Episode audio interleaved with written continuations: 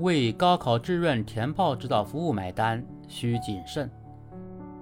作为学生和家长的大考，高考已逐渐转变为包含备考持久战、应考速决战、考后信息战的总体战。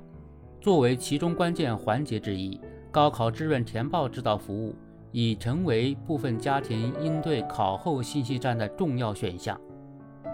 但这项指导服务究竟能不能用？该不该用？怎么使用？如何避险？已经成为热议话题。对此，笔者建议考生和家长做到知己知彼、量力而行、科学统筹，根据自身情况理性判断是否选择该服务。知己知彼，避免盲目消费。对于多数准备选择志愿填报指导服务的家庭而言，面对高考招录新规则时的毫无头绪，是诱发起消费的主因之一。为此，了解自身需要什么及机构能做什么，是考生及家长避免盲目入坑的第一道防线。多数相关指导服务机构目前基本上做了三件事：一是对高校综合概况、相关专业发展潜力、学生一般发展方向进行模块化的初步分析。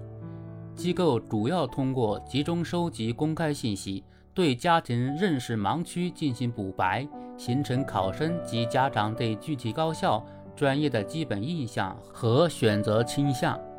二是对学生进行职业生涯相关测评，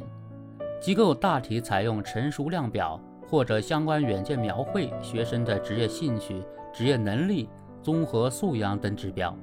让学生对自己潜在的发展方向建立初步认识。三是依据考生分数，并结合历年招生分数进行志愿匹配，预估考生录取院校层次和专业志愿组。但此种匹配只是预估，与具体院校专业的录取分数波动无法完全对应。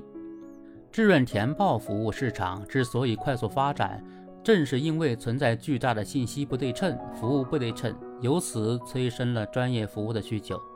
但需要指出的是，在主要信息源公开可见的情况下，是否选择购买服务需理性对待，自己是否有能力、有精力运用机构提供的方法自主作业，万不可盲目相信机构的焦虑渲染与自我包装。量力而行，避免冲动消费。多数准备选择指导服务的家庭，通常是希望在志愿填报过程中不留遗憾，也或怀有捡漏的侥幸心理。为此，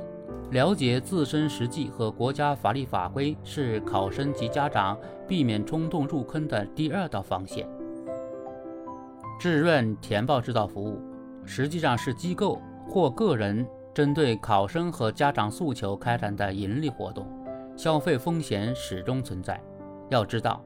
绝大多数指导服务是在考生已经获知考试成绩后启动的，在学校专业倾向明确的前提下，捡漏是小概率事件。为此支付高额服务费用，性价比极低。广大考生，特别是家长，一定要结合家庭经济实际情况。做出理性决策，切不可相互攀比、冲动消费。有时候，看似不留遗憾的选择，实则事倍功半，加重考生心理负担，甚至不利于养成子女健康消费观和价值观。对于部分低分段考生和其家长而言，还应注意假指导、真中介、低分高录等一系列陷阱。考生和家长要明确高考志愿普通全日制招生，凡服务机构鼓吹的非全日制学历教育，都是为社会办学机构拉人头，其推荐的留学项目也均为商业中介。我国高考录取有严格的法律法规和制度规定，高考志愿依法按照排位从高到低投档，并不存在人为操作的可能性。换言之，任何机构提出的保证录取承诺都是骗局，任何机构吹嘘的与高校招生机构约定及低分高录等特殊渠道均不可信。科学统筹完成自主填报。由于许多考生和家长对各院校的专业设置、具体学习内容及未来就业等情况并不了解，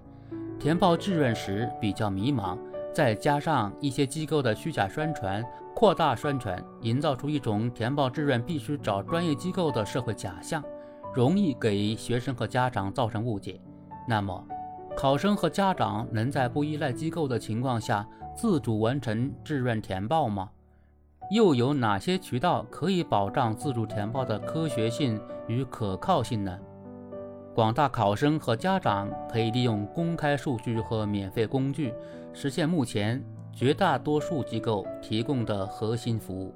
这也是避免考生及家长入坑的第三道防线。家长只需提供合理意见参考和实时疏导，确保数据准确、操作谨慎、决策科学即可。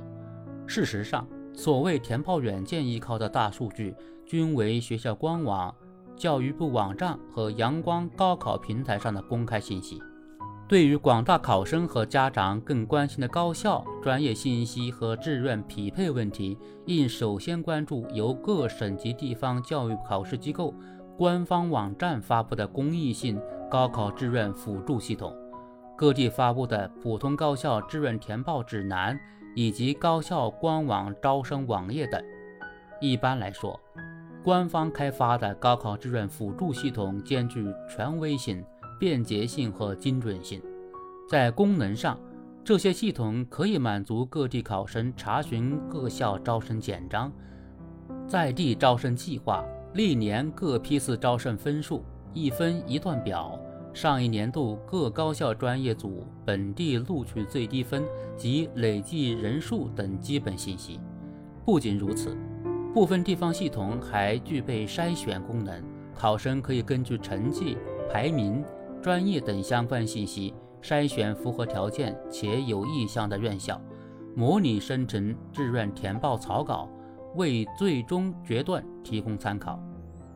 对于尚未开发类似系统地区的考生和家长，可以通过大学生就业在线、掌上高考等小程序开展院校对比、专业对比。这些程序也设有专业咨询、模拟填报等模块，同样能起到辅助决策的作用。同时，各省市每年都会发布普通高校志愿填报指南，这是各地覆盖率最高的志愿填报工具书。权威和准确性毋庸置疑，也是部分不熟悉互联网或者数字工具的家长了解相关志愿信息的主渠道。仔细阅读分析相关志愿信息，是填好高考志愿最有力的支撑之一。